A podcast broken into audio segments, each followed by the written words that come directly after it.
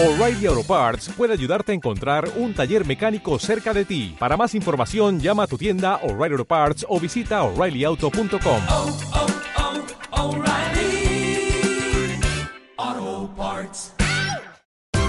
Esto es una producción de Mindalia Televisión y Mindalia Radio, audiovisuales sin ánimo de lucro de mindalia.com, para aportar conocimiento y crear conciencia. Mindalia.com, la primera red social de ayuda altruista a través del pensamiento. Entonces os voy a hablar un poco de variedades que, tenemos a nuestra disposición para huerto urbano y sobre todo pues para macetas y para huertos muy chiquititos, que a veces nos, nos impide el tener el cultivar algo aunque sea mínimo en una terraza y en realidad hay variedades que se adaptan muy bien a este tipo de cultivo. Suelen ser variedades más, de porte más compacto y os enseñaré algún ejemplo. ¿Ya funciona?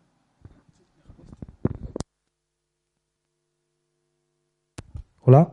Vale, mejor. Vale. eh, bueno, lo que estaba contando. Hablaremos un poco de, de por qué tener un huerto y, y por qué considero que un huerto es algo terapéutico. Os contaré unas pautas de preparación de semilleros y luego hablaremos un poco también de variedades locales, que mucha gente pregunta y no sabe muy bien qué es esto de las variedades locales, qué importancia tienen, que la tienen y mucha, y cómo hacer la recolección y conservación de semillas. Entonces, tenemos 40 minutos, lo que nos dé tiempo. Para agricultura ecológica, lo que dice la ley es que las semillas tienen que estar obtenidas mediante métodos de agricultura ecológica.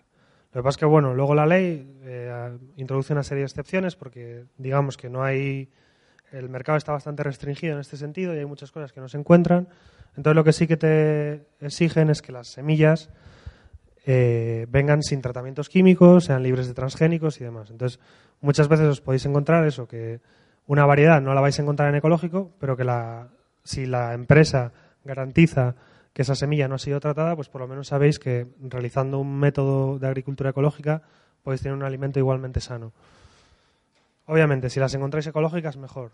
Nosotros el catálogo que tenemos, la mayoría es ecológico, tenemos alguna convencional y las que tenemos en convencional dedicamos muchas horas todos los días y todas las semanas a, a buscarlas de algún productor que las esté produciendo en ecológico, porque al final todo, todo suma.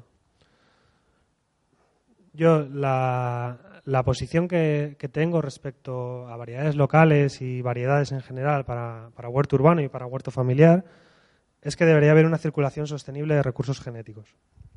¿Qué quiere decir con una circulación sostenible? Por un lado, que se respeten las variedades locales, que lo hablaremos luego, y por otro lado, creo que es interesante hacer movimiento de, de variedades a nivel europeo, porque tenemos la suerte que tenemos es que en Europa tenemos un catálogo común de variedades y que podríamos tener variedades que se han perdido o que ya no tienen interés en España y, ya no existe nadie que produzca esa semilla y poder recuperar esas variedades para tenerlas aquí. Nosotros, por ejemplo, trabajamos mucho con tomate y tenemos tomates de todos los colores. Los hay en España, obviamente, pero hay algunos que cuesta encontrarlos y sobre todo para ciertos climas como el asturiano, que es el que venimos nosotros, pues necesitamos variedades muy resistentes a, al aire libre. Entonces, bueno, hay que buscar, hay que al final esto es un trabajo bastante complejo porque bueno, hay que buscar productores de confianza y hay que intentar tener un poco de todo. Sobre la selección de variedades. Esta imagen es una albahaca de hoja pequeña y una manzanilla. Pongo estas dos de ejemplo, pero bueno, en realidad cualquier aromática podríamos tenerla en nuestra huerta familiar, pero también la podríamos tener en macetas, la podríamos tener en balcones y, sin ningún problema. Las aromáticas son muy fáciles de cultivar y para comenzar un huerto es una opción muy buena y además nos va a dar mucho más sabor en, nuestras recetas y nos va a animar a hacer cosas nuevas, a probar cosas nuevas. Tenemos también variedades que son aptas para maceta y que no solo son aptas, sino que, como podéis ver aquí, son variedades muy compactas. En este caso tenemos los pimientos amarillos y rojos, Mohawk y Red Skin en, concreto, estas variedades. Son variedades de porte muy compacto que dan pimientos más pequeños, pero que también eh, dan muchos más pimientos. Obviamente, aparte de esto, podemos lanzarnos y en, contenedores más grandes o en suelo podríamos tener cualquier tipo de variedad, pero en concreto, para un balcón, hay variedades que, que si las buscamos las, las hay en, en, compacto. Tenemos también toda la gama de cherries. Hay cherries maravillosos de, de todos los colores. En concreto, yo soy muy fan de- del Sungol. Tiene la pega este tomate de que es un, es un F1, o sea, es muy complicado sacar semilla de él y que te salga del mismo color, con lo cual, bueno, dependes un poco de, de comprar la semilla todos los años, pero bueno, la verdad que me- a mí personalmente me merece la pena porque es un tomate que tiene una concentración de azúcar espectacular y yo me la como de la planta. O sea, normalmente es una especie de golosina que tienes por allí y cuando te das un paseo por el huerto coges y el sabor es una, es una maravilla. Y el de al lado es la, la berenjena Cavery, que es una berenjena de maceta y que ahí sale muy chiquitita, pero que luego desarrolla muy bien. Y además es una variedad que tiene una, una curiosidad adicional para los peques de la casa y es que no lleva espinas. Las, las berenjenas pinchan mucho. No sé si alguna vez habéis visto una berenjena recién cogida, pero te puede, te puede hacer bastante daño. Entonces, para niños pequeños y demás, también existen calabacines de maceta, existen, existen mm, calabazas más pequeñas que tienen muchísimo más sabor y que también son mucho más manejables que una... Obviamente, a todos nos impresiona la calabaza de 20 kilos y la de 50 kilos, las, las gigantes estas que vemos en los jardines botánicos ahora en otoño, pero bueno, hay otra serie de variedades que son mucho más pequeñas y que se adaptan muy bien a, cultivo en macetas. Os he puesto aquí un poco variado. Tenemos de todo. Tenemos pepinillos, podemos cultivar zanahorias de colores, tenemos los tomates de todos los colores, acelgas. A mí me encanta lo de los colores porque luego al final te das un paseo por la huerta y parece un jardín más que un huerto. Entonces hay que probar cosas nuevas. Mucha gente nos suele preguntar mucho si son variedades de, la zona de Madrid, en este caso, como estamos en Madrid, venimos de Asturias y, la pregunta es si tenemos semilla de Madrid. Hombre, semilla de Madrid eh, la tiene, tenéis un, un puesto de semillas de, de Madrid justo a la entrada y luego si buscamos variedades locales, lo ideal es ir a una red de semillas. Es un, un servicio espectacular el que dan las redes de semillas, es un trabajo inmenso porque mm, luego os contaré un poco por encima cómo se obtiene semilla y es muy complejo. Pero lo- yo a lo que os animo es a que probéis cosas. Por ejemplo, el nabo que aparece ahí con, la, cabeza morada es un, es un nabo tradicional de Italia. Tenemos el tomate verde, que es una pasada, es un tomate súper dulce, pero que además madura verde, con lo cual puedes hacer una salsa de tomate verde y dejar a tus comensales eh, con la boca abierta. Tenemos la- eh, acceso a, a las cales también, que están muy de moda ahora. En general, mm, se trata de intentar cultivar cosas nuevas y de las que ya se están cultivando, pues obviamente conservarlas. Me gustaría hablaros de lo que es un huerto, por lo menos desde mi punto de vista. He puesto la foto de este tomate que no sé si os parece bonito, os parece feo. A mí, de lo feo que es, me parece bonito. Es un tomate que, que cogimos este verano y es un tomate que tiene muchísima historia porque, de hecho, es el, más llamativo que tuvimos en el huerto. Cuando hablo de huerto terapéutico, hablo de, hablo de experiencias. El tener un huerto, aunque sean unas macetas, al final es una experiencia, es un aprendizaje continuo. Y realmente, este tomate, mm, os hablaba antes de mi hija pequeña, tiene tres años, se ha pasado todo el verano yendo a ver el tomate, a ver cuándo estaba maduro para cogerlo. Al final salió todo arrugado y todo, todo feo, pero luego cuando lo abrimos por dentro era todo carne, todo... O sea, quiero decir, está muy bien y estamos creciendo mucho en, en productores ecológicos, eso hay que valorarlo, hay que, hay que apoyarlo a través de la compra, obviamente.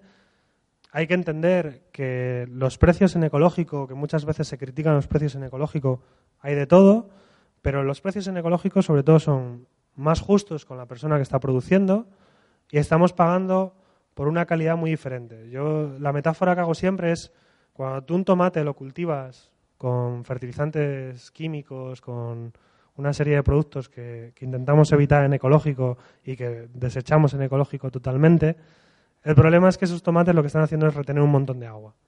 Y si lo piensas bien, estás comprando un agua muy cara para lo que realmente tiene de nutrientes. Entonces, es como todo. Hay que apoyar el mercado ecológico porque es un esfuerzo que está haciendo esa persona para hacer las cosas bien. Pero luego, además, el hecho de cultivarlo tú mismo te permite tener este tipo de, experiencias. Es decir, tengo un tomate de, de casi un kilo que en una tienda es difícil que lo encuentre porque posiblemente el productor no lo va a vender porque nadie se lo va. Es un producto que está fuera de mercado.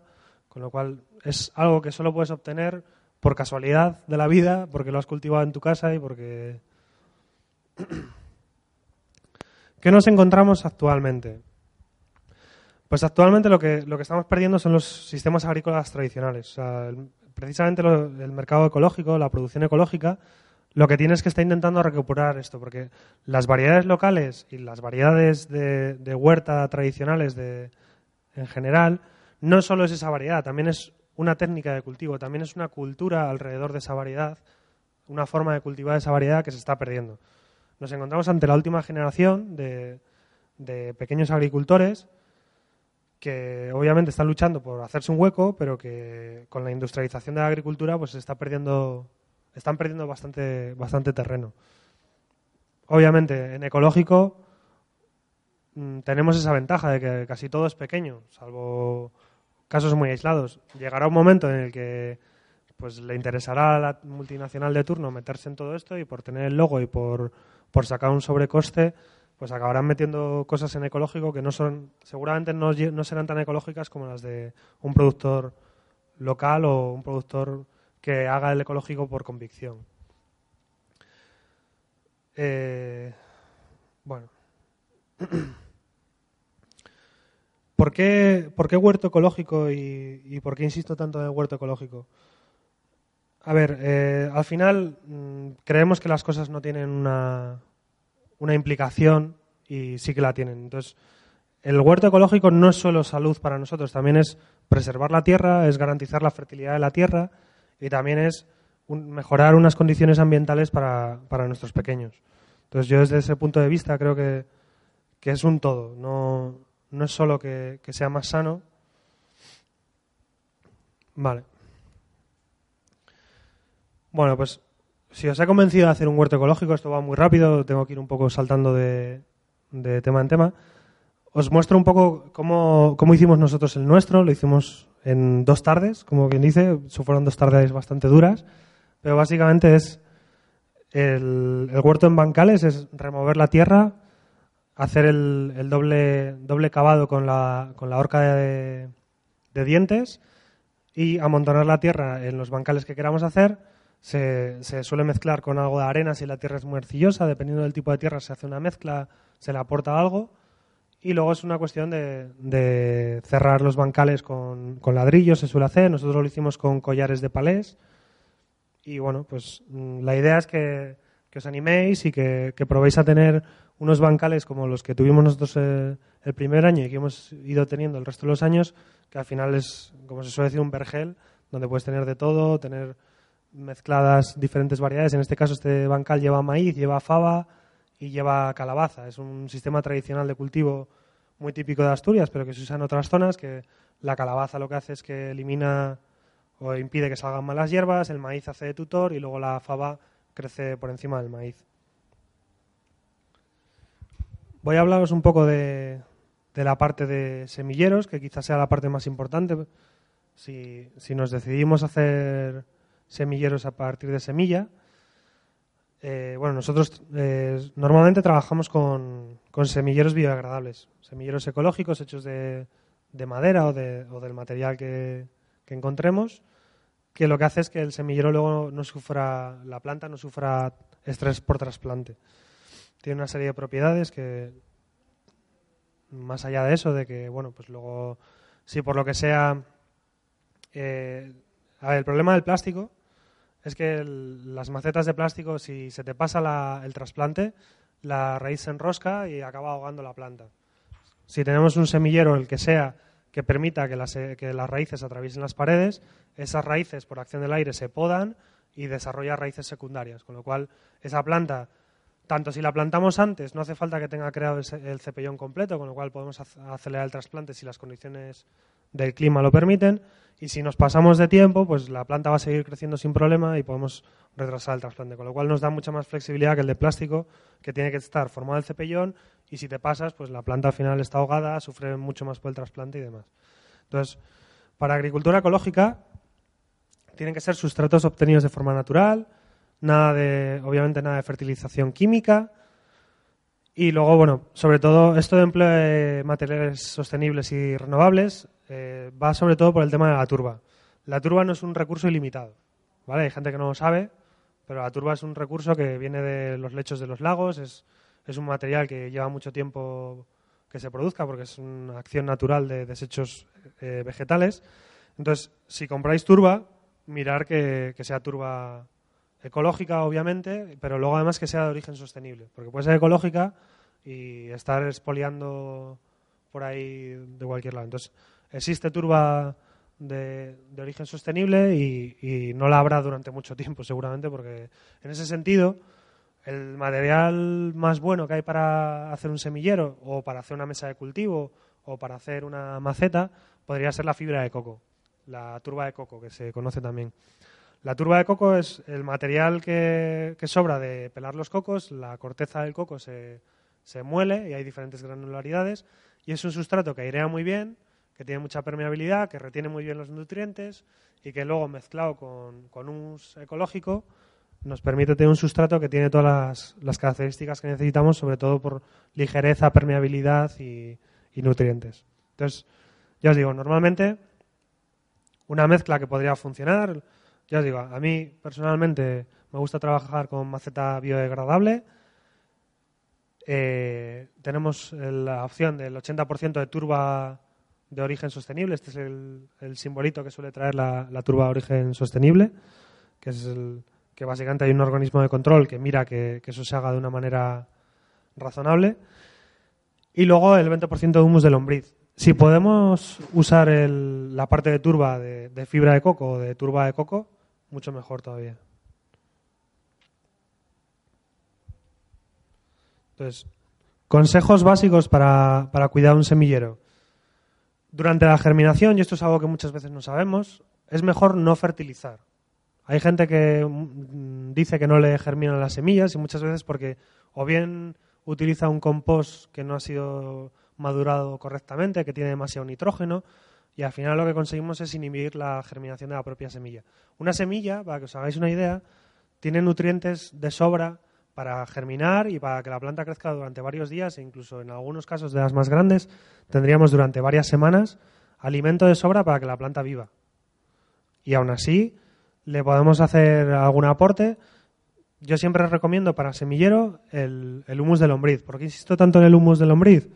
Porque el humus de lombriz tiene una serie de propiedades que no tiene ningún otro sustrato, que, que nos permite tener un pH neutro, que, que, es inodoro, que no tiene ningún tipo de, de, sustancia tóxica y que además no, no, tiene ningún problema con ninguna planta que se utilice ese, ese sustrato. Por ejemplo, la zanahoria, a modo de curiosidad, no le gusta nada la, que la abonen.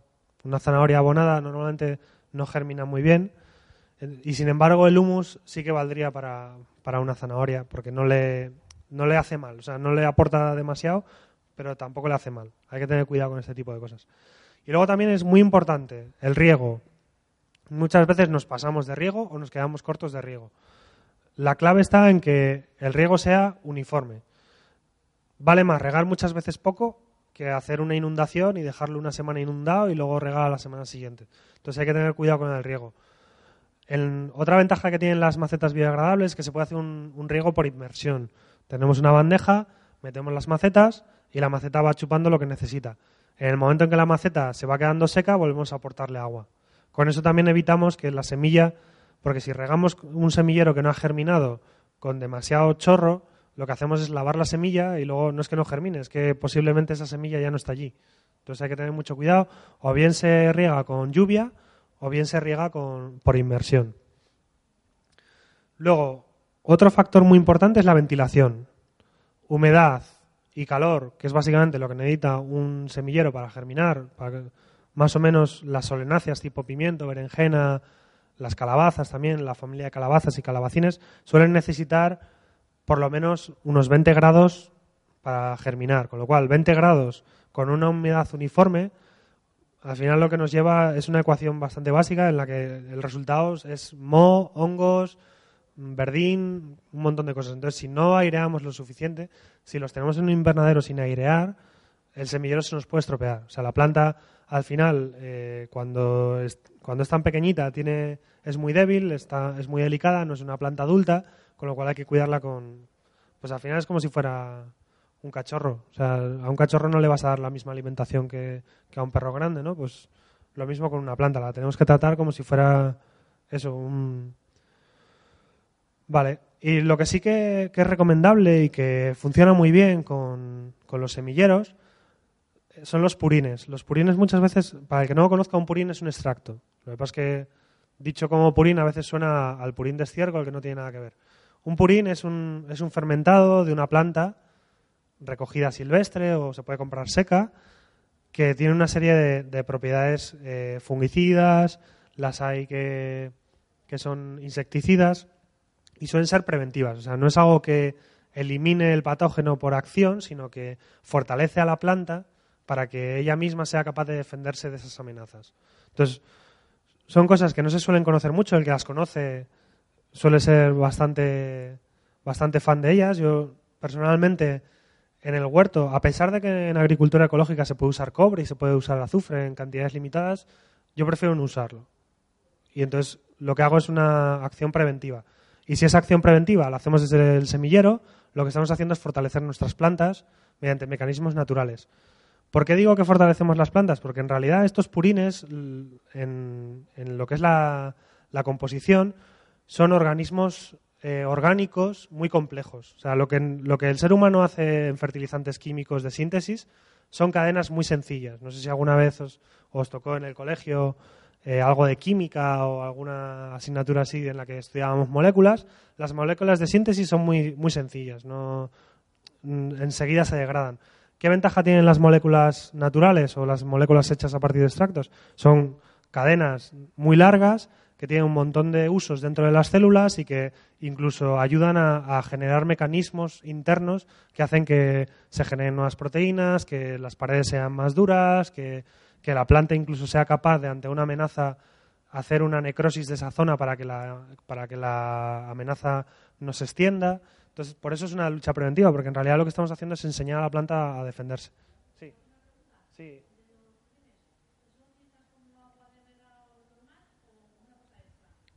A ver, el purín es todo terreno. Lo puedes usar como fertirrigación, que es regar con, con un fertilizante.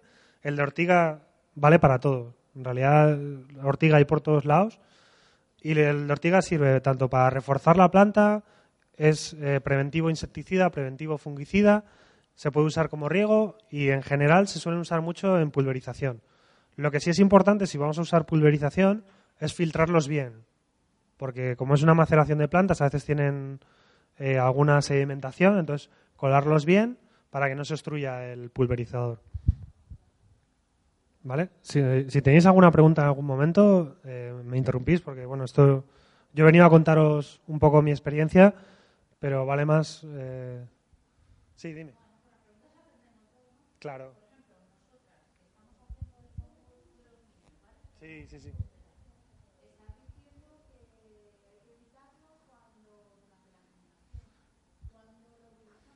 Claro, eh, hasta que la planta no ha germinado, vale más no usar compost. Porque normalmente, sobre todo si es casero y no tenemos, y no tenemos un mecanismo súper profesional de, maduración de ese compost, tienen muchas sustancias que pueden inhibir la germinación. Me parece que me habéis comentado algo antes de que no germinaban algunas. Pues muchas veces es por esto. O sea, son pequeños detalles que nos frustran a la hora de hacer un huerto, sobre todo si es un huerto que, en el caso de los huertos urbanos, y aquí en Madrid me imagino que poca gente tendréis acceso a, a un terreno, aunque bueno, cada vez más hay huertos de ocio y huertos de alquiler y, que yo de verdad os animo a que lo probéis porque es una experiencia. Yo hay domingos que me pongo por la mañana a hacer cosas. Normalmente no suelo tener un domingo para dedicarlo a esto, pero cuando lo tengo y estoy por allí y tengo a, a la nena por allí corriendo, a mi mujer está haciendo no sé qué por el otro lado. Al final es un día que te pasas en el huerto, que se te pasan las horas y que luego mm, te quedas de otra manera. Es lo que os decía antes. Al final un huerto es algo terapéutico. Y es muy importante eh, los consejos que estos cuatro consejos que, que parecen muy sencillos son los típicos que hacemos mal todos al principio. Entonces, bueno, me parece importante Y bueno, y si seguimos consejos, pues nos podemos encontrar con tomateras de este estilo que están plantadas con, los criterios que os he ido comentando y que, vamos, estoy hablando de plantas de, casi más de 30 centímetros de altura en semilleros de, ses- de 6 centímetros, de 8 centímetros y que igual tienen dos, o- dos meses y medio, tres meses tenían cuando saqué esta foto. O sea, son plantas que yo en ese momento no tenía tiempo de trasplantar a tierra, porque de hecho estaba, estaba montando el huerto y se me hizo tarde. Yo también hablo mucho de la siembra de pudiente. Supongo que habléis- habréis oído de hay que sembrar en menguante, en creciente. En... Yo siempre digo, hay que, hay que hacer las cosas en pudiente, que es cuando uno puede. Y ya cuando tenemos cierta soltura, ya sí, las lunas y lo que queramos. Pero de momento, cuando uno puede. Y de hecho este año otra vez me pasó que mm, la fava tradicional de allí, que nosotros tenemos una variedad tradicional de Asturias, de, la abuela de mi mujer, y la plantamos fuera de época, pero como dos o tres meses fuera de época, casi en agosto, y de un bancal de los que os enseñé antes sacamos tres kilos sin mirar para ella. Con lo cual, podíamos no haber plantado fava y decidimos plantarla cuando pudimos y al final pues tenemos para seis favadas este año, que son una maravilla y que, y que de otra manera no las tendríamos. Entonces, calendarios de siembra, eh, recomendaciones de cultivo, probar, o sea, experimentar. Hay cosas que muchas veces se dice que son de unos meses porque están pensadas para, para un calendario profesional. De tal manera que, vale, si tú no has plantado tus coles en no sé qué mes, pues después de esas coles vas a tener que plantar otra cosa y se te retrasa. Cuando estamos hablando de un huerto urbano, estas restricciones nos las podemos saltar. ¿vale? Hay que disfrutar del huerto, no hay que atarse a calendarios y obviamente no vamos a plantar un tomate para que te dé tomates en diciembre porque va a ser muy complicado, salvo que tengamos un invernadero incluso con calefacción en algunas zonas, pero podemos plantar los tomates en julio como he hecho yo este año y he, cogido tomates en noviembre. ¿Por qué? Pues porque me llegó el verano tarde y tuve tomates. Entonces, soy un desastre, pero al final lo saco adelante. Si queréis luego pasaros por el stand, os enseño los frutos que traje del huerto que los cogí el miércoles. Y la verdad que a mí me presta muchísimo tener que venir a biocultura, decir, bueno, me voy a dar un paseo por el huerto a ver si queda algo y encontrarme con una berenjena en Asturias en, en noviembre. He traído a Pionavo, he traído unos pimientos impresionantes que... Entonces, ya os digo, no hay que, no hay que atarse demasiado a, a todas estas cosas. Vale, nos quedan 10 minutos. Voy a hablar rápidamente de, de variedades locales y de cómo obtener nuestras propias semillas.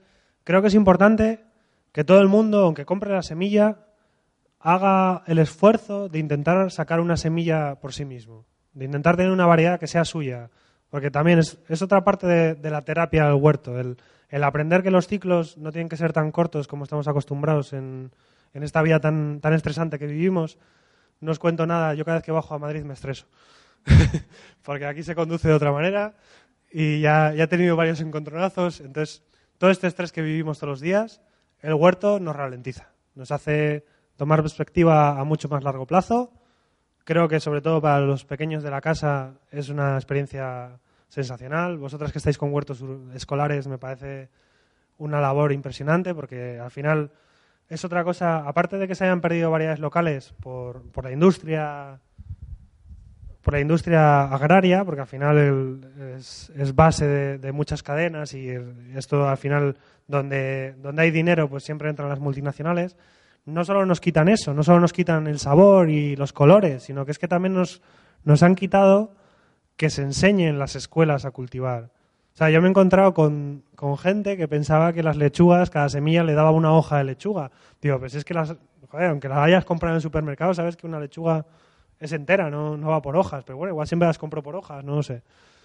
O que no saben de... Entonces, sí que es verdad que, que hay colegios en los que todavía se hace, pero no sabemos cultivar.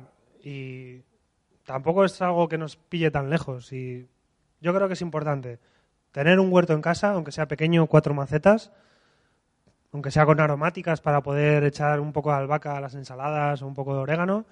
Y luego, si, si damos ese paso de, de- de tener una variedad local o de tener una variedad que nos guste mucho e intentar pues sacarle un poco de personalidad, porque las semillas van evolucionando, esto es natural, al final se van cruzando y vamos sacando cosas nuevas. Las semillas, el, el tomate, la zanahoria no es como nosotros lo conocemos. O sea, no era así inicialmente.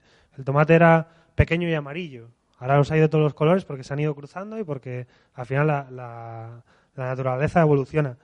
La zanahoria no era naranja. Lo de que la zanahoria sea naranja es un invento de los holandeses. Había un rey holandés que le gustaba el naranja y tuvo a sus jardineros haciendo polinizaciones de zanahorias y al final pues estamos acostumbrados a la naranja, pero la original la hay amarilla, la hay roja, la hay morada.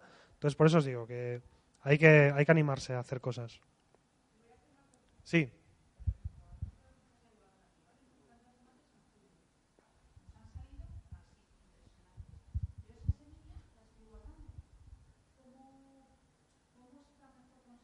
Mm, os lo cuento ahora.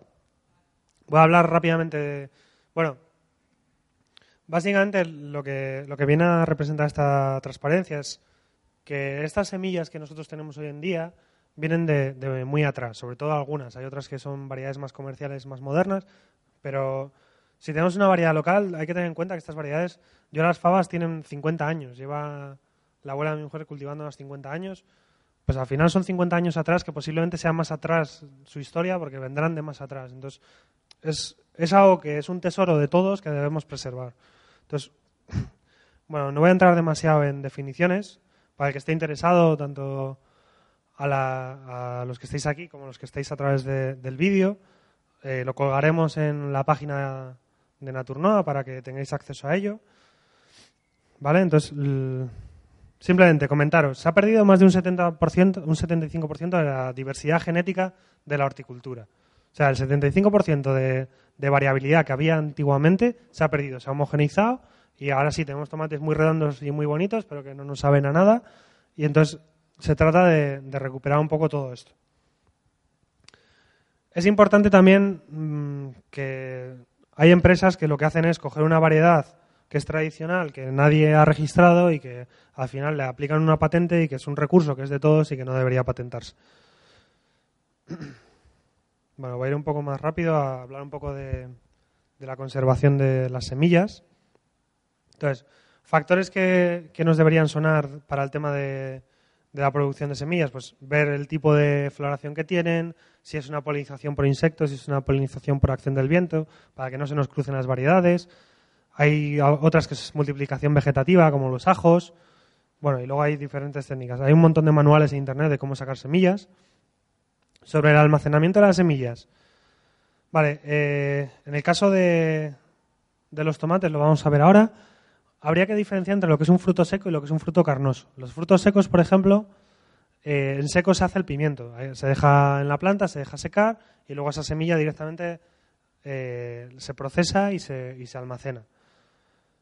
Eh, luego están los frutos carnosos, como podría ser el tomate, que hay que hacer una fermentación. Y es lo que os comento aquí debajo, que tenemos extracción en seco, extracción en húmedo y fermentación.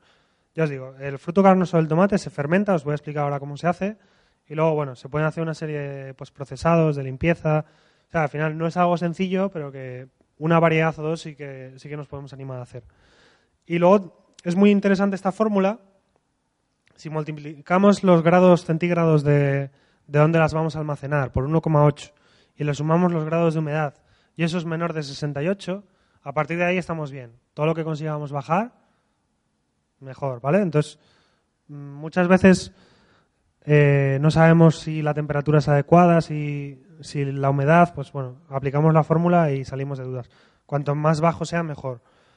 Hay quien las almacena en, en frigoríficos, con tarros herméticos, se pueden poner tiza, por ejemplo, la tiza se puede secar en el horno y se puede usar varias veces. Está el gel de sílica, hay diferentes...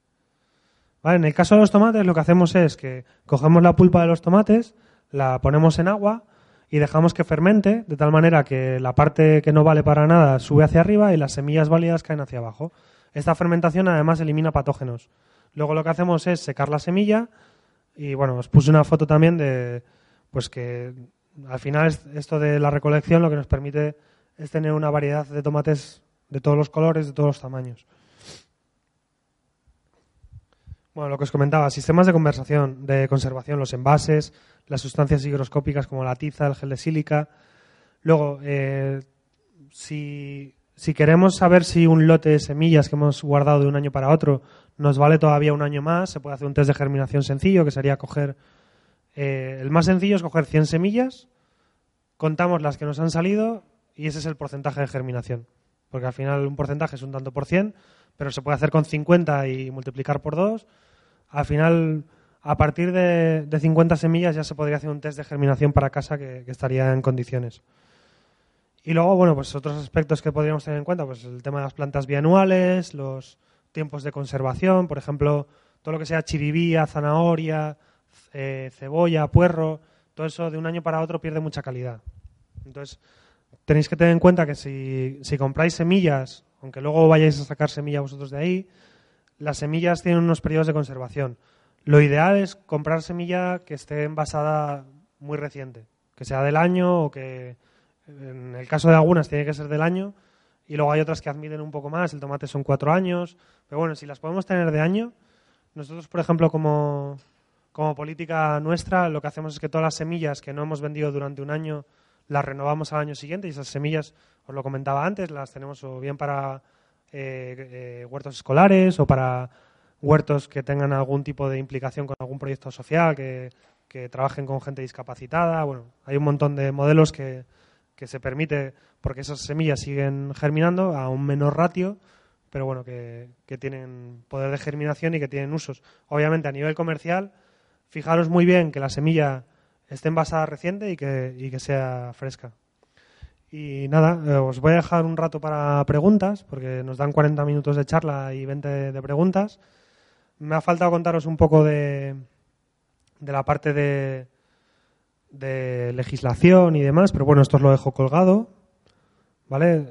Muy importante el tema de semillas. Tenéis una red eh, estatal, esto quiere decir que tiene eh, es- a nivel nacional y que tiene contacto con redes de semillas locales, con lo cual si no sabéis cuál es la red de semillas de la zona de vuestra zona, pues podéis poneros en contacto con Resembrando e Intercambiando y ellos seguramente os pongan en contacto. Tienen un listado de todas las redes de semillas españolas y bueno, pues eh, es una acción, es una una joder, ahora no me sale. Una acción muy interesante que están haciendo de, de recuperación de variedades.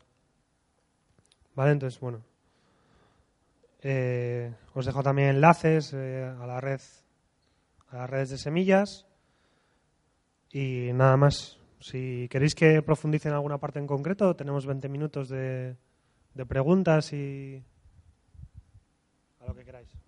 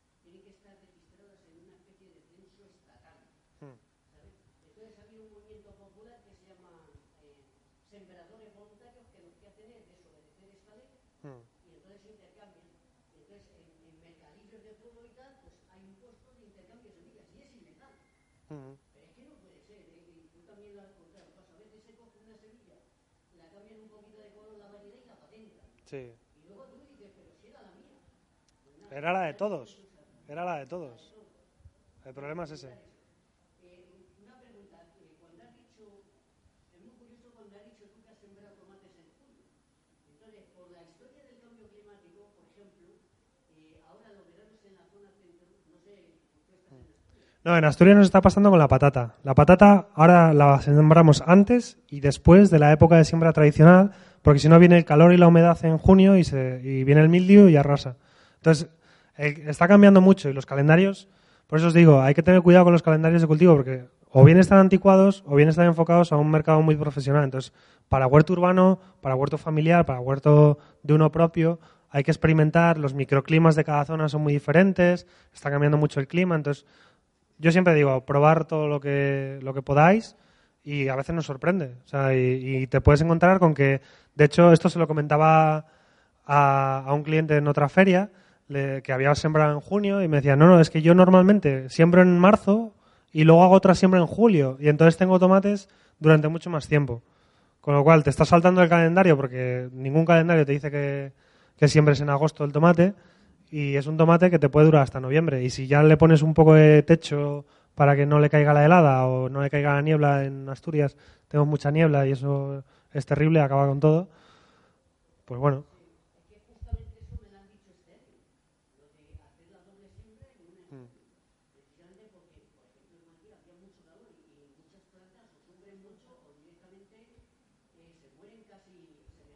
Sí, sí, sí, no, y te puedes encontrar, a mí me ha pasado que este año ha habido vecinos que, que no han podido sacar tomate adelante y yo tenía una cosecha de tomate impresionante. Y eh, iba tarde y, tenía la opción de no hacerlo, decir, bueno, pues ahora que lo que os decía antes, la siembra de pudiente, cuando puedas, haz algo y bueno, pues si sale algo bien y si no, seguro que aprendes algo. Siempre es bueno tener un, un cuaderno de huerta. Supongo que vosotras que estáis con peques lleváis un poco de control de qué se siembra, cuándo se siembra. Pues bueno, al final parece una tontería, pero yo no lo hago, ¿sabes? En casa de herrero, cuchillo de palo, yo no tengo mi cuaderno de huerta y al final digo, joder, ¿cuándo planté yo el año pasado los tomates? Y es buenísimo, o sea, tener un calendario registrado de cuándo he sembrado, dónde lo he sembrado, qué variedad, qué, cuándo le he aplicado los purines de ortiga, todo eso yo os lo recomiendo. No lo hago, pero lo recomiendo, eso es gratis, así que...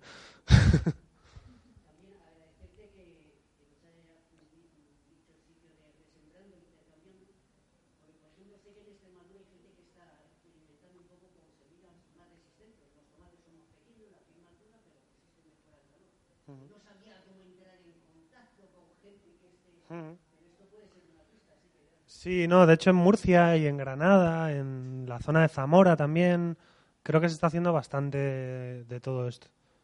De...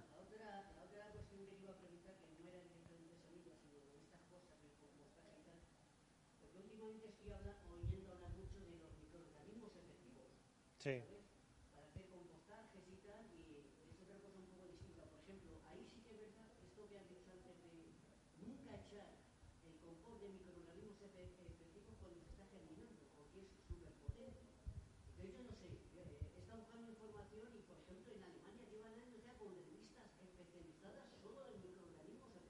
Mm. Sí.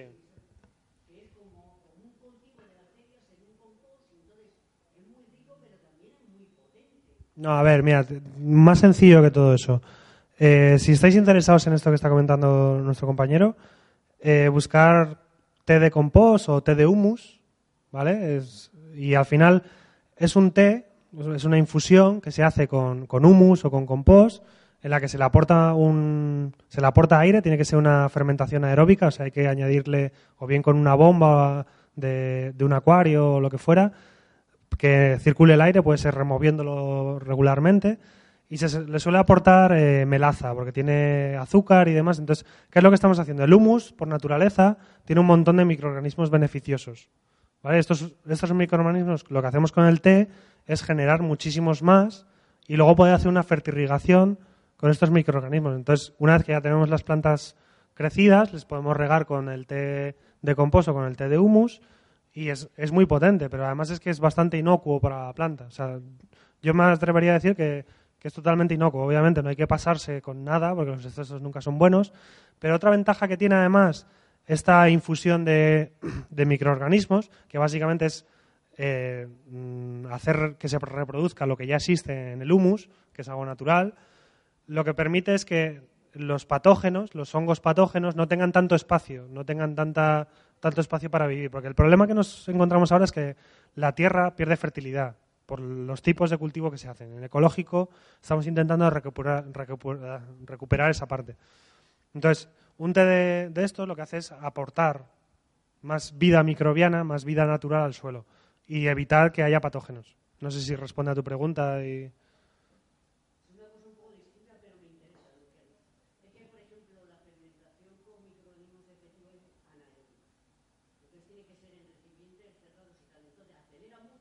Ujú.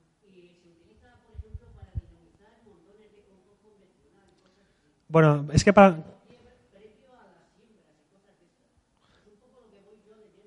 Ya, no sé, igual, igual es una parte que lo miraré a ver porque me parece interesante. Pero vamos, yo los que conozco son estos, los, los del... Además es algo que podemos hacer en casa fácilmente. O sea, es un bote de plástico en el que metamos agua, melaza y humus, las proporciones las buscáis en internet, y luego es aportarle aire, porque si no fermenta demasiado. Y no y al final lo que haces es eliminarlo. No, no me suena. Me imagino.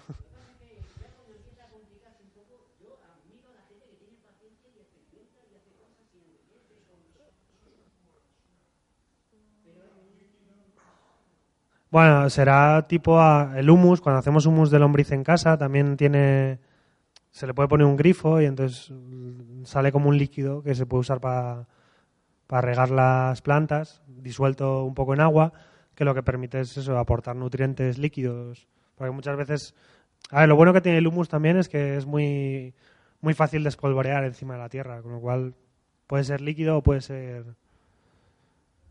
¿Algo más?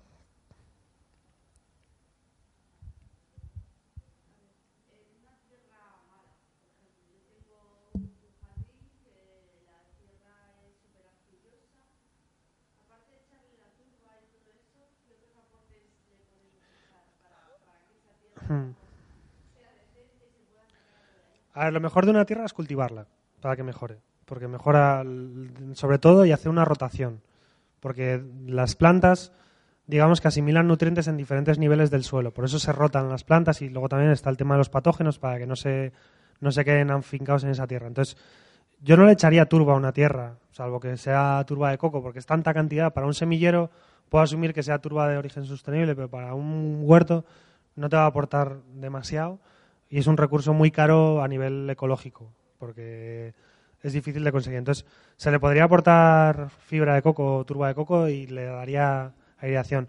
Yo, en tu caso, si es arcillosa, como era la de mi huerto, porque allí casi todo es arcilla, hmm, que es muy amarilla ¿no? y muy compacta. Sí. Hmm. Entonces, eh, yo le aportaría arena de sílice. Mm. Porque la arena lo que hace es eh, dividir un poco y la tienes que cultivar. Entonces lo que hay que hacer es... eh, va muy bien los rabanitos largos para abrir una tierra, porque profundizan mucho, son raíces muy duras. Entonces luego también... Y el humus y el compost en general, si, tienes, si puedes tener compost hecho en casa y si no, pues intentar buscar alguno ya hecho también mejora muchísimo la estructura del suelo. O sea, un suelo que es arcilloso hoy, dentro de un año, habrá perdido parte de, esa... Hombre, siempre va a ser arcilloso, pero bueno, cuanto más lo cultives y más materia orgánica, ecológica y natural le aportes, más va a mejorar ese suelo. Y la arena va muy bien. De hecho, la zanahoria y las raíces y todo esto, cuanta más arena, mejor, porque lo que necesitan es profundizar.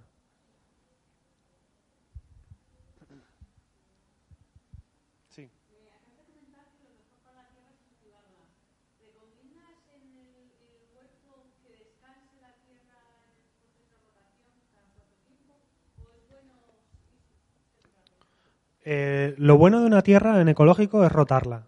O sea, no cultivar siempre la misma familia. Si, si plantas tomates, pues... o sea, normalmente se suele plantar una leguminosa porque fija nitrógeno en la tierra y luego una planta que, que consuma mucho, como un tomate o un pimiento, toda esta familia de solenáceas, la berenjena.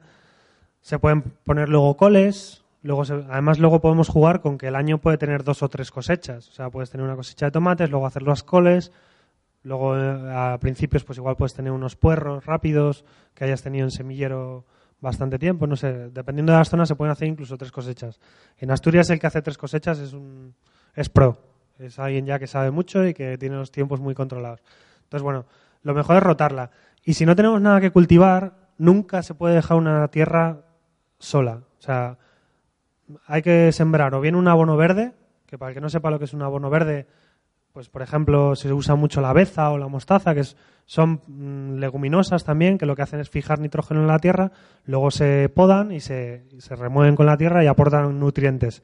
Si dejamos una tierra sin cultivar, se seca y se muere, literalmente. O sea, los microorganismos que viven en la tierra mueren por acción del sol. Con lo cual nunca... Hay veces que, que me preguntan que cuál es el mejor abono verde o yo he llegado a, a leer y estoy bastante de acuerdo con, con ello, que el mejor abono verde es la planta silvestre de la zona. O sea, dejar que crezcan las malas hierbas. No existen malas hierbas. No, no, hay, no hay una hierba que no tenga alguna propiedad que, que podamos aprovechar. A mí me gusta más llamarlas eh, hierbas competidoras. Que en un momento dado lo que están haciendo es robarte recursos de, de tu huerto. Pero si no tienes tiempo de quitarlas, es lo mismo. O sea, las puedes dejar y no, no son malas. No... De hecho, muchas veces es como todo. Hay algunas que, que atraen insectos buenos, hay otras que atraen insectos que no son tan buenos, entonces hay que conocer un poco lo que tenemos, pero bueno, que no, no tienen ningún tipo de, maldad de, de que nos vayan a dañar las plantas que tenemos cultivadas, sino que es una cuestión estética muchas veces y de consumo de recursos, que suelen ser raíces muy profundas que, que roban agua y que roban nutrientes a las que están al lado.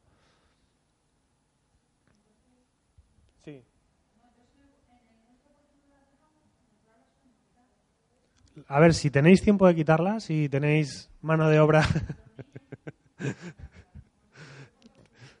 sí, no, a ver. Es mejor quitarlas porque, mm, bueno, porque, a ver, al final luego te empiezan a crecer y hay veces que te traen.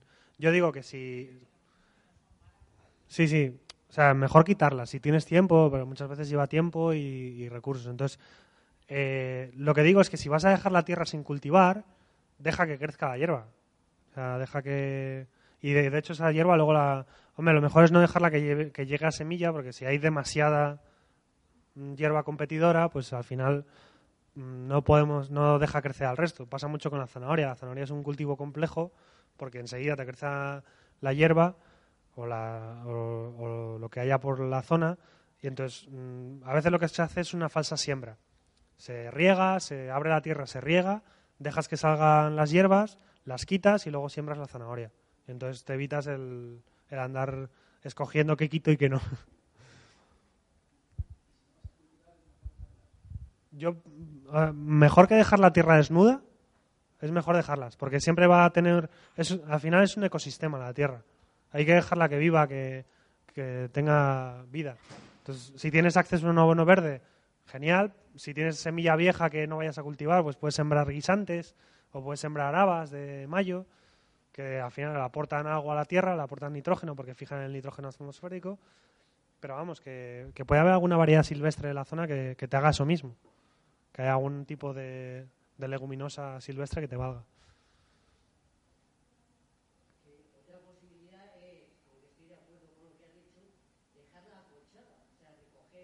Mm. Mm.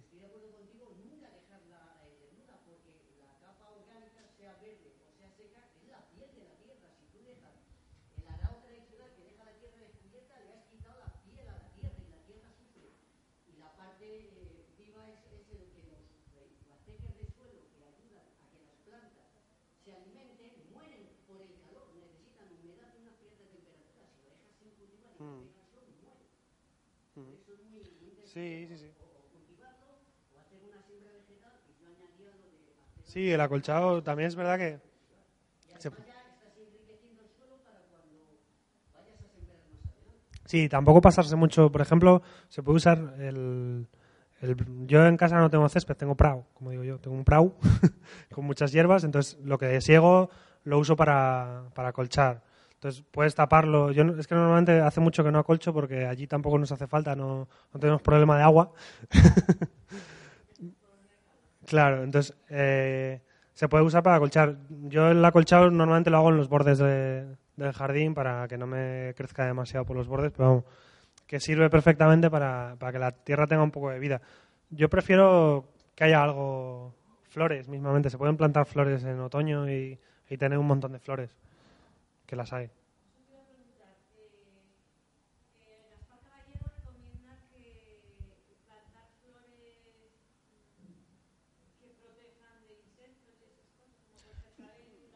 Sí, sí, sí.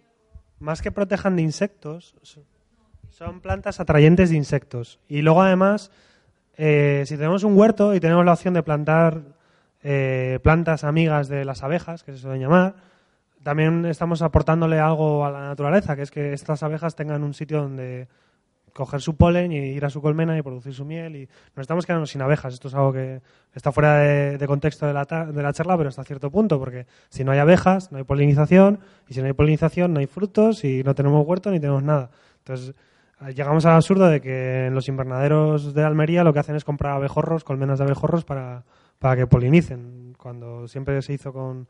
Y, nos- y los pesticidas y todo lo que no sea ecológico está acabando con las abejas. Entonces, sí, podemos plantar romero, ajedrea, eh, la lavanda va muy bien, tenemos el... La flor de tomillo les gusta mucho. El, mm, ahora, por ejemplo, a mí me encanta, descubrí hace un par de años la cosmos, que es una flor... Es una flor... eh, es como una margarita, pero gigante. Cosmos. Sí, si queréis la tengo, tengo unas flores allí en el stand. Nosotros estamos en el stand de, de Asturias. Tenemos ahí un stand, entonces... No, el 135. No, digo, bueno, pues el de Asturias. Siempre me habían dicho que era muy famoso el de Asturias. Digo, bueno. Sí, lo que pasa es que, bueno, estamos, estamos separados. El cosmos es esta flor. La hay desde blanco a todos los tonos que te puedas imaginar de rosa y violeta. Sí, es esta, la flor esta de aquí. Yo esta la encontré un día, es una flor que llega a medio un metro y medio, dos metros fácilmente. Parece un bambú, porque tiene una tiene hoja así como muy... Esta, si, si os gusta, la, la tenemos. La tenemos en ecológico, además. O sea que si, si estáis interesados. Y yo soy fan. Tengo todo el borde de la casa plantado de, de cosmos, de todos los colores. De hecho, la que tenemos es una mezcla de blancos y morados. Y luego lo que hago es acolchar con, con el prado para que no me crezca hierba por debajo y, y está precioso. Entonces, todo lo que sea tener flores en el jardín también beneficia a las abejas y al huerto porque polinizan. Creo que nos van a echar enseguida.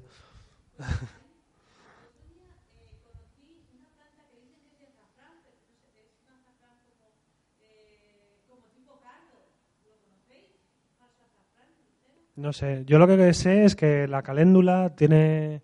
Puedes usarlo como, como sustituto del azafrán. Sí. O sea, no, no te da el sabor del azafrán, pero sí que es colorante. Y los pétalos de caléndula se pueden echar a las ensaladas, son comestibles, eso no... Pero vamos, se puede secar eh, mismamente en la tapa de la olla cuando estás cocinando.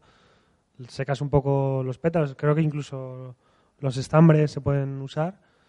Ahora, la verdad que no te lo sé decir. Sé que los pétalos sí. el- Pero vamos, yo creo que es toda la flor. Y da, da color. Con lo cual se puede secar y se podría moler incluso.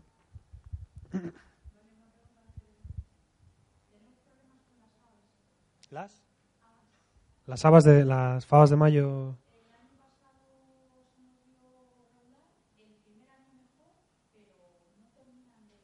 ¿Y qué problema?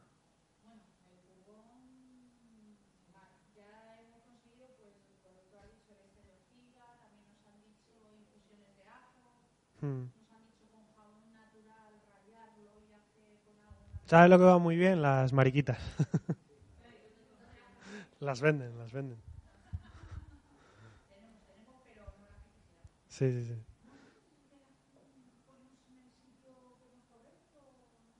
Ya, la verdad que...